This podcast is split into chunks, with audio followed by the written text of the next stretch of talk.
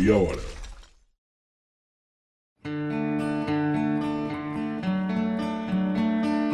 Bom dia, boa tarde, boa noite. Para você que está me ouvindo agora, meu nome é Vitor Augusto, professor de Geografia e Atualidades, e nos próximos 30 minutos eu te garanto que você irá entender muito mais sobre o papel das Big Techs na política brasileira e mundial.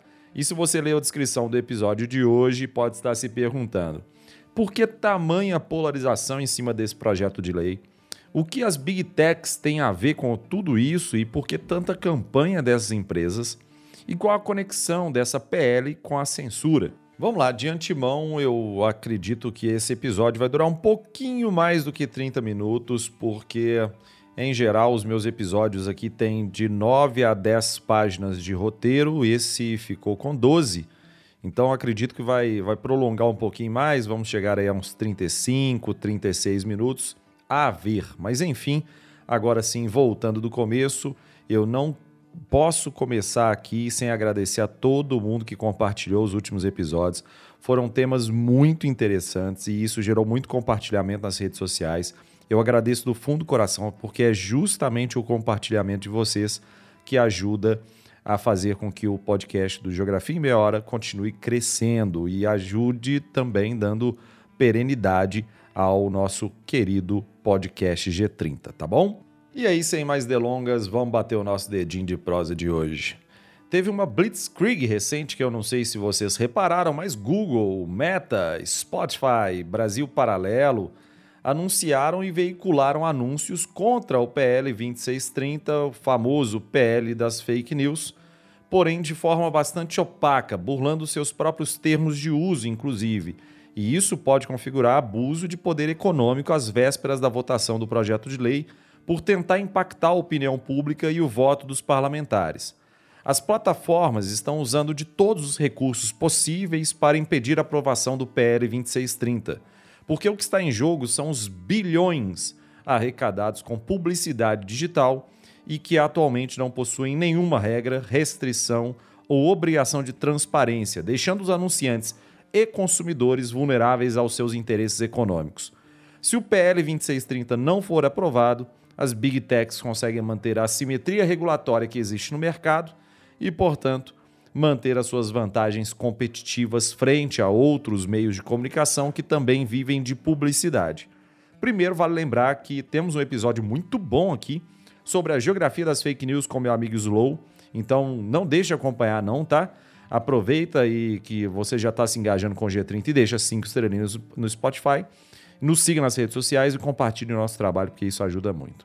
O episódio de hoje está muito especial, porque muita gente me mandou mensagem no direct lá no Instagram me pedindo para fazer um episódio especial sobre a PL 2630. E conversando com todo mundo que entrou em contato comigo, eu percebi que o grande problema não estava na PL, mas sim no contexto. E que essa polarização vem principalmente da falta de entendimento de um contexto maior do que em geral se fala. Por isso eu vou dar o contexto primeiro e lá no final do episódio vou falar sobre o PL 2630 propriamente dito. Enfim, Sobre o PL 2630 e esse, essa contextualização inicial, que ficou conhecido como Projeto de Lei das Fake News, e já já eu falo porque esse é o pior nome possível para o projeto. Lembrando que essa alcunha da PL das fake news é apenas uma alcunha popular, mas que ganhou muita capilaridade na mídia, tá? E aqui entra algo muito curioso. Já que o algoritmo dessas big techs conseguem bloquear tweets de quem apoia a PL 2630, mas é incapaz de bloquear nazismo, ataques à democracia, pedofilia e incentivos de atentados a crianças em escolas, a gente pode começar a duvidar da boa intenção das grandes corporações. E claro que essa lacradinha só nos mostra que o algoritmo tem lado, tem dono e tem um interesse muito claro. Qual seria o lado, o dono e o interesse? Milhões! É claro que é dinheiro, óbvio, mas aí você me pergunta, ô Vitinho, mas como assim as big techs como Meta, que é, corresponde a Facebook e Instagram, o Google, principalmente correspondendo ao YouTube e as suas outras variações, o Twitter, né, e a figura polêmica do Elon Musk, a Microsoft, enfim, Como assim você está acusando que essas grandes corporações estão ganhando dinheiro às custas de nazismo, ataques à democracia, pedofilia, incentivos atentados a crianças em escolas? Você deveria ter provas antes de sair acusando isso. Pois bem, o Google, vamos começar, né? Claro. O Google vem apresentando resultados de busca enviesados para os seus usuários de pesquisa quando eles pesquisam por termos relacionados ao projeto de lei 2630 insinuando que as buscas são por pele da censura e que, por uma coincidência, é o nome usado pela oposição contra a regulamentação das plataformas. E não pelo nome oficial PL 2630 ou o nome usado pela imprensa PL das fake news. Encontramos também anúncios do Brasil Paralelo e do próprio Google contra o PL 2630 nas buscas do Google, que, por não terem sido sinalizados como sendo de temas políticos e sociais, não contam com informações de transparência na central de publicidade política da plataforma, da Google. E aí vamos lá. Além disso, identificamos anúncios do Google que vêm sendo veiculados no Spotify, que, segundo seus próprios termos de uso, não permite publicidade de temas políticos, proibindo anúncios sobre referendos, votações e propostas legislativas, judiciais e políticas. O Google também anunciou nas plataformas Meta contra o PL 2630, ou seja, no Facebook e no Instagram, e não se autorrotulou como anúncio sensível ou político. E por isso o anúncio não está disponível na biblioteca de anúncios do Meta. No YouTube Studio, há um banner que redireciona, para quem não sabe o que é o YouTube Studio, quando você tem um canal no YouTube, você tem uma plataforma de gestão do seu canal. Lá você altera o banner, lá você altera o seu o vídeo que eventualmente teve um problema com direito e com legislação e, que, e com direito autoral. Além disso, você pode fazer alterações na sua descrição, na sua thumbnail, na capa do seu vídeo, enfim. No YouTube Studio, há um banner que redirecionava o criador de conteúdo para um texto publicado no dia 25 de abril, que era a data da votação de urgência do projeto de lei na Câmara dos Deputados, em que a plataforma se posiciona contra o que julga ser uma legislação apressada. Enfim, são muitos os exemplos que eu poderia citar, mas na descrição do episódio de hoje eu deixei um documento publicado de um estudo do Laboratório de Estudos de Internet e Mídias Sociais da Universidade Federal do Rio de Janeiro, intitulado de A Guerra das Plataformas contra o PL 2630. A primeira coisa que te digo, ouvinte, não deixe de ouvir o episódio sobre geografia das fake news, porque ele é muito didático para você entender como as bases democráticas do mundo estão sendo erodidas pela atuação das big techs. Em segundo lugar, muita gente não está ambientada ao que eu vou falar aqui agora e, e sim, de verdade, preste atenção no segundo ponto que eu vou traçar para você aqui, tá? Fake news dá muito dinheiro, mas é muito dinheiro.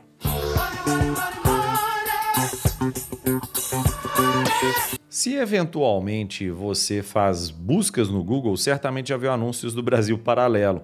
E se costuma assistir a vídeos no YouTube, também já deve ter visto propaganda do Brasil Paralelo. No Facebook, inclusive, você provavelmente já foi impactado por uma publicidade deles. E se você está no Twitter, já viu posts especulando sobre a estratégia digital do site. A produtora Brasil Paralelo se denomina como uma plataforma de educação e entretenimento para resgatar os bons valores, ideias e sentimentos no coração de todos os brasileiros. Excelentes valores que eles buscam resgatar, né? Com certeza. Valores escravocratas, valores racistas, valores homofóbicos, valores xenofóbicos.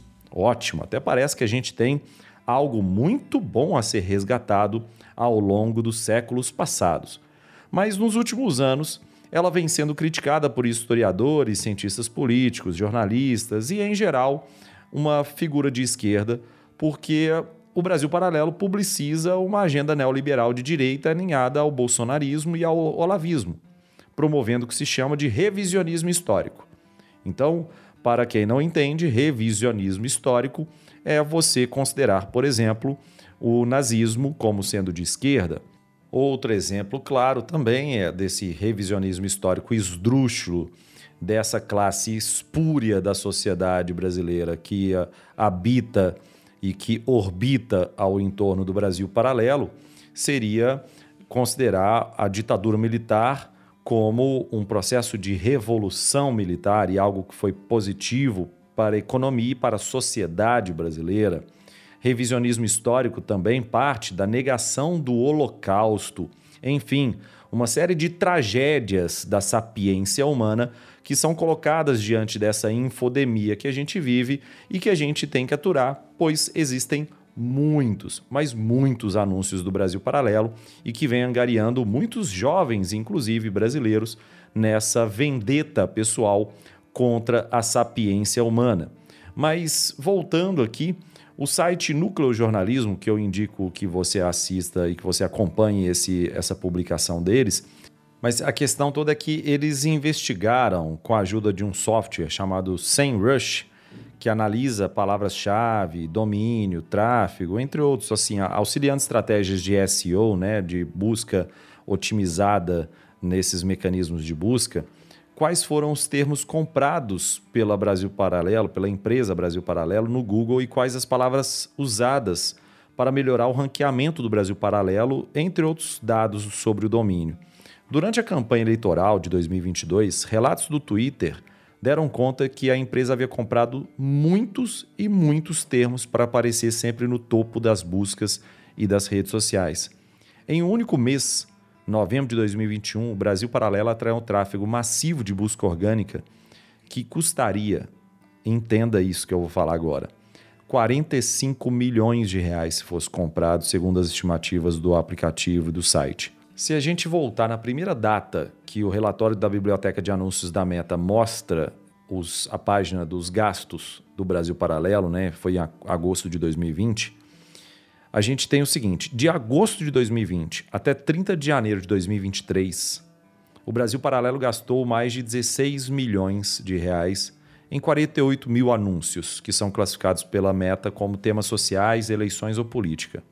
E basicamente se transforma no maior anunciante do país ao aplicar o filtro todas as datas no, em relação ao anúncio do Meta e coloca inclusive o Brasil Paralelo na frente do WhatsApp com 14 milhões, do Facebook com 3 milhões e depois do Brasil Paralelo, WhatsApp e Facebook aparece o ex-presidente Jair Bolsonaro como o quarto maior anunciante do Brasil com 2,7 milhões em 188 publicações. E aí você me pergunta, fala assim, ô Vitinho, então quer dizer, pelo que eu estou entendendo, que as big techs estão ganhando muito dinheiro de publicidade com essas plataformas que dispersam pseudociência, despertam fake news. E sempre é importante lembrar que fake news mata, tá, gente? Então, é por isso que alguns outros países estão se movimentando em relação a essa questão. O projeto de lei, até o próprio projeto de lei que a gente está discutindo aqui, que é o 2630 aqui do Brasil, se espelha na Lei de Serviços Digitais da União Europeia, que foi publicada pela União Europeia no dia 25 de abril de 2023, segundo a qual, a partir de agosto de 2023, as 19 plataformas digitais passarão por auditorias anuais e respeitarão determinados procedimentos para combater a desinformação e o discurso de ódio. E se você também está com a curiosidade atiçada sobre quais são as 19 plataformas, eu também fiquei e fui pesquisar.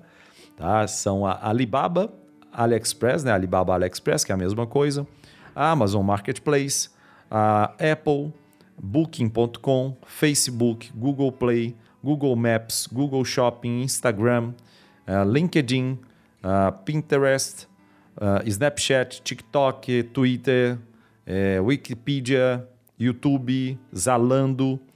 Isso aí foram 17 que se somam as duas maiores plataformas de busca, que são o Bing e o Google. Até o Pinterest os caras estão preocupados. Então isso é muito importante. Dá uma olhadinha se essa ideia da, da União Europeia não é muito parecida com a nossa. Ou melhor, assim, a nossa é muito parecida com a deles. Eles estabeleceram uma série de obrigações divulgadas em um comunicado da Comissão Europeia, em que as plataformas precisam compartilhar os algoritmos com os especialistas da União Europeia, que avaliarão se a plataforma segue diretrizes para evitar o risco. Risco de quê? Risco de divulgação de discurso de ódio, risco de divulgação de pseudociência capaz de matar seres humanos. Então, o que a União Europeia propôs é o que o Brasil está propondo. As plataformas, por exemplo, terão que rotular todos os anúncios e informar aos usuários quem está os promovendo. A comissão também determina que plataformas terão que redesenhar seus sistemas para garantir um alto nível de privacidade, segurança e proteção de menores de idade, ou seja, isso é gasto para a plataforma. Anúncios não poderão se basear em dados sensíveis do usuário, como etnia, religião e orientação sexual, e isso também fica como responsabilidade da plataforma e é gasto para a plataforma. Empresas terão que publicar repositórios com dados de todos os anúncios que exibem, ou seja, e é o que se faz, por exemplo, em campanhas políticas, então todo anúncio tem que ter o seu background lá, podendo ser checado a qualquer momento. Além disso, usuários precisam receber informações claras sobre o motivo pelo qual são recomendadas determinadas informações e terão o direito de optar por não participar do sistema de recomendação das redes sociais, coisa que hoje não tem. Ou você, se você caiu na bolha, já era. Você não tem o direito de não optar por participar, por não participar. A publicidade direcionada com base em perfis para crianças não vai ser mais permitida. Inclui também a obrigação de remover imediatamente conteúdos ilegais e de denunciar as autoridades em um caso de crime grave. Isso é responsabilidade da plataforma a partir de agosto de 2023 lá na Europa. Ou seja, quem vai ser responsável por isso é a Google, é o Facebook, é o Instagram. Então, eles serão responsáveis por remover imediatamente os conteúdos ilegais e denunciar as autoridades. As empresas que descumprirem a lei a partir de 25 de agosto terão que pagar multas que podem chegar a 6% do seu faturamento global e estão sujeitas à proibição de, de operar no espaço europeu. As novas regras serão impostas exclusivamente às grandes plataformas, que se somam também às, às redes sociais em geral, marketplaces, buscadores, e vão entrar em, em vigor efetivamente essa nova legislação, elas serão cobradas a partir de agosto, tá? Quem descumprir, mas a lei só entra em vigor em 17 de fevereiro de 2024. Aí você vira para mim e pergunta assim, Vitinho, o que, que as big techs falam ou falaram sobre isso lá na Europa? Lá na Europa, ouvinte, as big techs são tchutchucas, mas aqui no Brasil são tigrões, são tigresas. Um porta-voz do TikTok lá na Europa afirmou que a empresa apoia os objetivos de regulamentação e que há vários meses vem trabalhando na implementação das suas normas. O porta-voz do Google destacou que a Google compartilha o interesse da legislação em tornar a internet ainda mais segura, transparente e responsável. Olha só. Então lá eles são tchutchucas. Aqui no Brasil virou um escarcel. Nos Estados Unidos tem uma discussão muito forte também no ano de 2023 que orbita ao entorno da seção 230 da Lei de Decência das Comunicações, que é uma lei criada em 1996 a fim de fomentar o desenvolvimento da internet que inspirou a legislação de países como o Brasil, como infelizmente o malfadado artigo 19 do Marco Civil da Internet, que blinda as big techs de qualquer responsabilidade por publicação do usuário, porque aí é fácil, né? Reserva a big tech apenas a função de moderação do conteúdo. Ah, a Big Tech não tem nada a ver com isso. Se ela está ganhando dinheiro com dispersão de fake news, com dispersão de pessoas que são seres humanos nojentos, que acreditam que as vacinas não poderiam ser aplicadas na sociedade, que vacina não funciona, mas mesmo assim ela está ganhando dinheiro, ela se blinda das responsabilidades. Que é isso? A rede social não tem nada a ver com isso, né? Vale lembrar que na época que se criou isso nos Estados Unidos, nem rede social tinha. A ideia era criar um ambiente favorável para o desenvolvimento de aplicações da internet, mas hoje tem. Então, a seção do, do 230 do CDA, que eu acabei de comentar, que é a Lei de Decência das Comunicações, lá de 1996, dos Estados Unidos, é dividida em duas partes. A seção 1, que fixa que as plataformas não podem ser responsabilizadas por conteúdos de terceiros, porque essas empresas não podem ser equiparadas a editores de conteúdo, ou seja, blinda a plataforma. A seção 1 fala assim: olha, opa, eu, eu sou a Google, eu não tenho nada a ver com o que a galera está publicando de fake news, não, tá ok? Já a seção 2 concede imunidade para que as plataformas façam a moderação de conteúdos gerados pelos usuários quando considerem de boa fé que há conteúdo obsceno, lascivo, imundo, excessivamente violento, assediante ou de outra forma censurável seja ou não material protegido constitucionalmente. E aí é curioso, porque parte da empresa, se ela quiser ou não. Desde 2019, mais de 25 propostas legislativas foram apresentadas para alterar ou revogar a seção 230 e, dessa forma, modificar o regime de responsabilidade e as obrigações das redes sociais.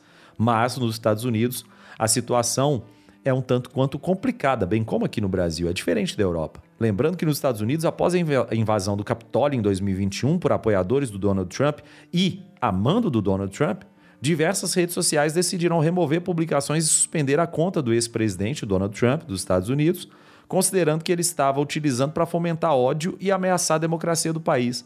Agora eles aparecem, né? E aí surge a queda de braço entre as big techs e a justiça dos países.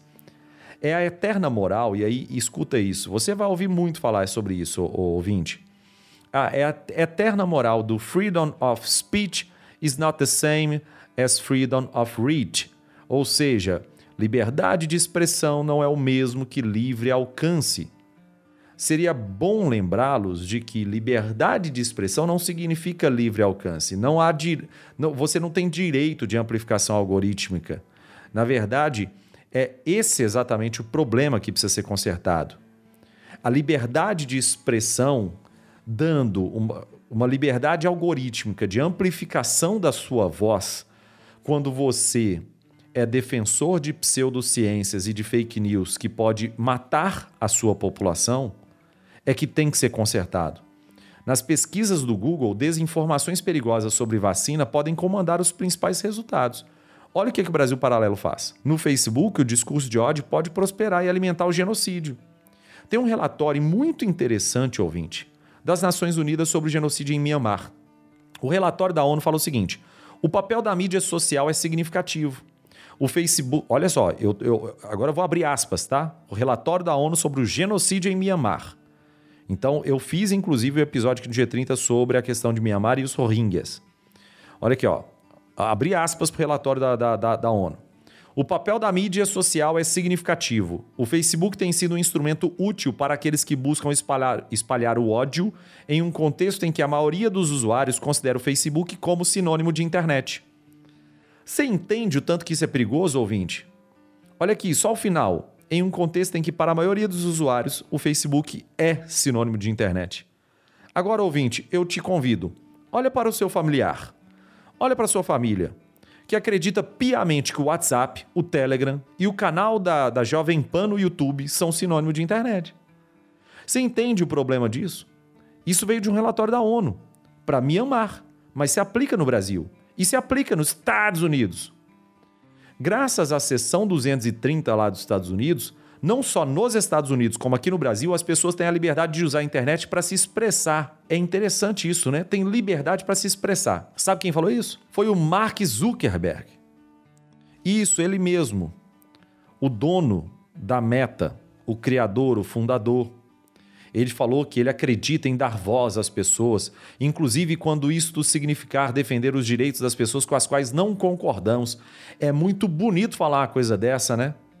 É muito bonito quando você não consegue entender que essas pessoas estão promovendo discurso de ódio, erodindo bases democráticas, estão espalhando fake news e estão sendo responsáveis de forma direta pela morte de pessoas. Para trazer o assunto mais próximo para nós brasileiros, a lei, que é, é de certa forma, a, a seção 230 dos Estados Unidos, é de certa forma próxima ao artigo 19 do Marco Civil da Internet, que foi aprovado em 2014. Essa norma que eu falei, que eu citei aqui, que é o artigo 19 do Marco Civil da Internet, torna necessária uma ordem judicial prévia, especificando a remoção do conteúdo para que aí sim os aplicativos, redes sociais, sites em geral sejam responsabilizados por danos causados por atos ilícitos de terceiros, Novamente, essas plataformas não são de largada tratadas como responsáveis pelos usuários, comentaristas e afins que publicam nelas, além de terem autonomia ao se autorregularem. E aí vamos lá para uma conversa que poucos de nós têm a condição psicológica de aguentar. Segura o que eu vou te falar agora. O algoritmo não conseguirá fazer tudo sozinho. A classificação do ser humano é necessária e urgente. Eu vou te explicar isso de forma bem didática agora. Eu fui lá no blog oficial do Twitter procurar por termos de uso e políticas oficiais da nova empresa. Quando eu falo com você que eu gasto muito tempo para fazer um roteiro aqui do G30, eu estou falando que eu gasto muito tempo mesmo. Então, olha só, vamos lá. Já que eu fui no blog oficial, tá? O que eles mesmos chamam no, no texto de Twitter 2.0, que é o Twitter depois da aquisição do Elon Musk, e tirando todo o ranço que qualquer ser humano tenha do Elon Musk, vamos para o que está escrito lá. O título é o seguinte: Liberdade de expressão não alcance. Uma atualização em nossa filosofia de aplicação. Começou bem, né? Começou legal, né? Vamos lá. Eu vou abrir aspas. Essas crenças são a base da liberdade de expressão, não da liberdade de alcance. Nossa filosofia de aplicação, que significa, quando apropriado, restringir o alcance de tweets que violem nossas políticas, tornando os conteúdos menos detectáveis. Aí eu te pergunto, ouvinte, olha só, tornando conteúdos menos detectáveis, ou seja, reduzindo o alcance desses conteúdos. A pergunta que eu te faço, ouvinte, quem vai identificar que violou as políticas da empresa? Você me responde, ô Vitinho, hoje a gente tem um algoritmo. Aí eu te pergunto, então o algoritmo vai identificar que uma pessoa está falando que o aquecimento global é uma mentira? Que a vacina não funciona e que a Terra é plana? E já vai identificar automaticamente isso como mentira e logo vai apagar? Quem classificou aquilo como mentira? No caso, por exemplo, das fake news envolvendo saúde pública e combate contra a Covid-19. Tem que ser uma comissão de seres humanos especialistas lastreados pela ciência e que necessariamente serão atacados por um conjunto de extremistas, de ultranacionalistas, da extrema direita, dizendo que são cientistas enviesados só porque dizem que o kit Covid é uma farsa. Entende que não tem como escapar dessa querela? Não tem como não termos comissões que verificam se uma pessoa está espalhando fake news. E essas comissões têm que ser formadas por princípios e valores que a Big Tech defende. Por exemplo, como a ciência séria, já seria um ótimo começo. A pana é que princípios e valores que as Big Techs defendem, a despeito de todo o pinkwashing que elas fazem, são baseados no tanto de dinheiro que aquela fonte pode gerar para as corporações. E aí não importa mesmo se o Brasil Paralelo promove revisionismo histórico pueril, se o Olavo de Carvalho contribuía para o extremismo político, se algum político estava lutando a favor da Covid e não quando ele fazia propaganda em rede nacional nas quintas à noite a favor da cloroquina. Pouco importa para as big techs. O importante é que no final do mês ainda sobra dinheiro na conta para essa galera. Eu citei o pinkwashing porque é literalmente o que acontece. Essas empresas promovem a apropriação de movimentos de liberdade sexual, de gênero, exclusivamente para promover a organização, mascarando preconceitos e a falta de políticas realmente inclusivas dos bastidores. A oposição das big techs não decorre de uma preocupação com a liberdade de expressão, mas com a resistência aos novos custos, com a, com a resistência às limitações que a regulamentação trará para o setor, porque tem que trazer para proteger a população do país. Lembrando que faz três anos que esse PL está sendo discutido. Não me venha falar de urgência e que as big techs foram pegas de surpresa eu repito mais uma vez, as Big Techs são tchutchucas na Europa e tigresas aqui no Brasil. E se elas tivessem colaborado desde o começo, elas já estariam fazendo aqui no Brasil o que estão fazendo lá na Europa. Mas como o Brasil gosta de replicar até o atraso estadunidense em relação a isso, fazer o quê, né? Lá nos Estados Unidos tem gente achando bonito e batendo palma para o Mark Zuckerberg ter peitado o Senado americano. A estratégia das Big Techs é muito clara: protelar a regulamentação. Mas a regulamentação vai chegar. Ponto número um a gente pode acusar o PL 2630 de ser partidário de esquerda? Vamos lá. O PL, o relator do PL, é o Orlando Silva do PCdoB. Aí você vira e fala assim: ah, sabia. É do Partido Comunista do Brasil. Cara pálida, ele é relator. Mas o autor do projeto é o senador Alessandro Vieira, do PSDB. e o Alessandro Vieira está longe de ser esquerdista. Inclusive apoiou o Bolsonaro na eleição dele. Ponto número dois e que para mim é a grande crítica que a gente tem que fazer ao projeto de lei, que é a imunidade parlamentar. Vale lembrar uma coisa, tá? É normal que um projeto de lei tenha pontos positivos e pontos negativos. Muito normal, tem que colocar na balança mesmo. Uma das modificações em relação ao texto original do Senado foi a inclusão do dispositivo prevendo a imunidade parlamentar em relação a opiniões que será estendida às redes sociais. E eu concordo com você, eu também não gosto da imunidade parlamentar nesse projeto, mas é o que tem para hoje. E aí o relator ressalta, que aí no caso é o Orlando Silva, é, ele ressalta que a imunidade não impedirá a ação da justiça. Então vamos lá, entenda o seguinte. Ah, ele cita o exemplo do Daniel Silveira, do União. É, ele fala que o Daniel Silveira é o melhor emblema para demonstrar que a imunidade parlamentar material não serve para proteger nem abrigar crime nem criminoso. E, é, eu, e o Daniel Cabral seria o exemplo disso. O parlamentar, ao tentar se abrigar na imunidade parlamentar, viu a força da justiça. O Poder Judiciário vai decidir o caso do Daniel Silveira em função de crimes tipificados na legislação que versam sobre a defesa do Estado Democrático de Direito. Ok. E mais uma coisa sobre esse ponto 2, ouvinte, sobre a imunidade parlamentar, a gente tem problema com a imunidade parlamentar até falar chega. O povo está tratando como se o PL 2630 fosse criar o problema chamado imunidade parlamentar, que é algo constitucional. Logo, isso tem que ser tratado na justiça, não no PL. Isso não tem que ser colocado como um empecilho para aprovação de um PL. E uma outra coisa, a imunidade parlamentar é material, é só no exercício do mandato. Mas isso aí é uma discussão para se ter no, em outro podcast, que é no podcast Direito em Meia Hora, quando tiver. Então vamos lá. Ponto número 3, já foram dois. O, lembrando, o ponto 1 um é que não dá para acusar de ser partidário de esquerda. O ponto 2 é sobre a imunidade parlamentar. O ponto 3 é sobre a censura. Senta que lá vem história. O PL 2630 não é censura, mas é uma forma que, de efetivamente dar uma resposta à falta de moderação nas redes sociais. Definitivamente, ele protege contra formas de censura que a gente vem tolerando há algum tempo. O objetivo central da PL 2630 é a transparência, é a lisura. O maior avanço da legislação europeia, inclusive, é em cima disso. É justamente para proteger a liberdade de expressão que o PL 2630 vem. Porque atualmente qualquer um de nós pode ser simplesmente desplugado da tomada de um dia para o outro das grandes redes. O PL defende que agora as plataformas devem prestar contas sobre as ações que elas tomem em relação às suas publicações. Quais foram os motivadores que levaram as plataformas a tirar suas publicações, por exemplo? E por isso é assombrosa, canalice e a campanha de desinformação que está circulando em relação à PL 2630. É justamente o contrário. Aqueles que se opõem ao projeto não estão levando em conta que eventos recentes envolvendo discurso de ódio. Eu disse em outros episódios aqui do G30 e faço questão de repetir: fake news mata. Centenas de milhares de brasileiros foram vítimas das falas pueris do ex-presidente da República e seus asseclas sobre a pandemia da Covid-19, propagando medicamentos e tratamentos com ineficácia mais do que comprovada e lucrando muito com isso. Vídeo episódio de Geografia dos Fármacos, vai lá ouvir. O Supremo Tribunal Federal já decidiu, aqui no caso do Brasil, tá? Já decidiu que a liberdade de expressão não é ilimitada. E óbvio que não, gente.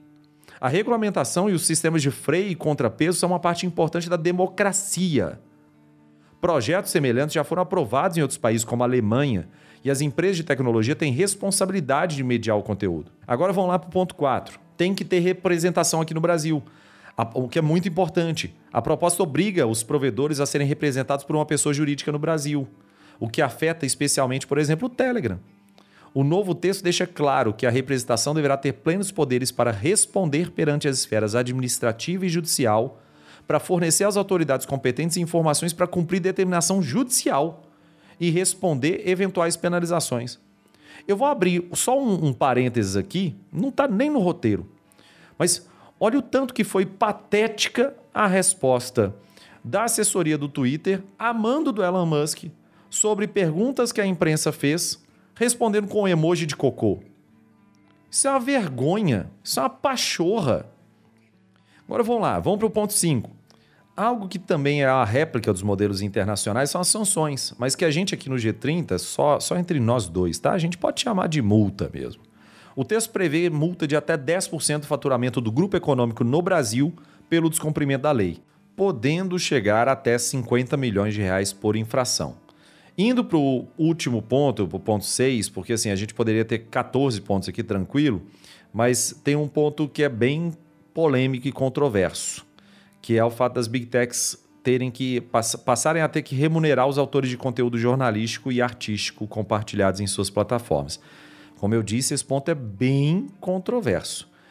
De acordo com o PL, as big techs teriam que remunerar os conteúdos jornalísticos e aí, aí, vem um pé duro da lei, né? Porque não qualifica as produções jornalísticas.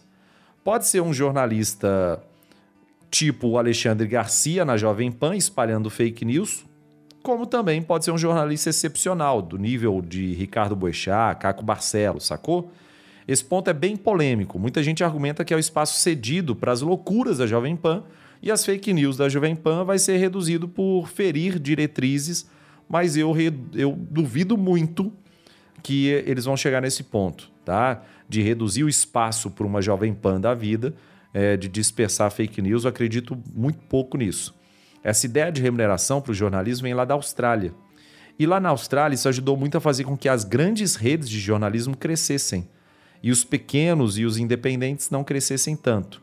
Ou seja, acaba sendo um meio de concentração econômica.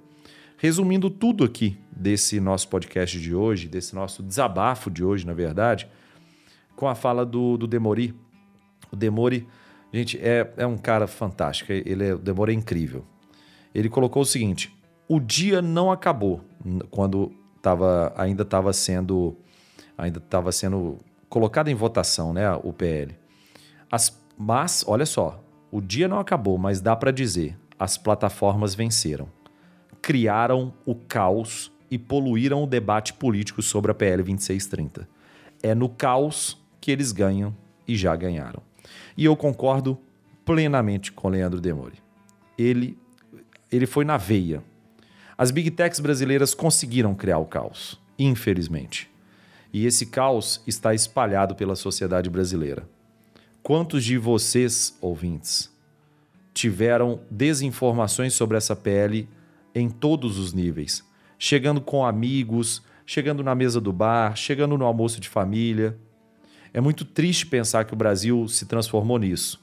Se transformou em apenas mais um palco para a jogatina desenfreada das big techs internacionais e que isso já nos feriu enquanto democracia e Estado Democrático de Direito e continua nos ferindo diariamente.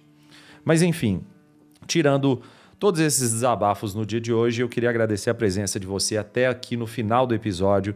Muitíssimo obrigado para você que acompanhou os nossos 36 minutos de episódio hoje. Um grande beijo no seu coração. Não deixe de nos ajudar dando as 5 estrelinhas no Spotify e também compartilhando os nossos, as nossas publicações, os nossos posts nas redes sociais. Um grande beijo e até semana que vem. Tchau, tchau.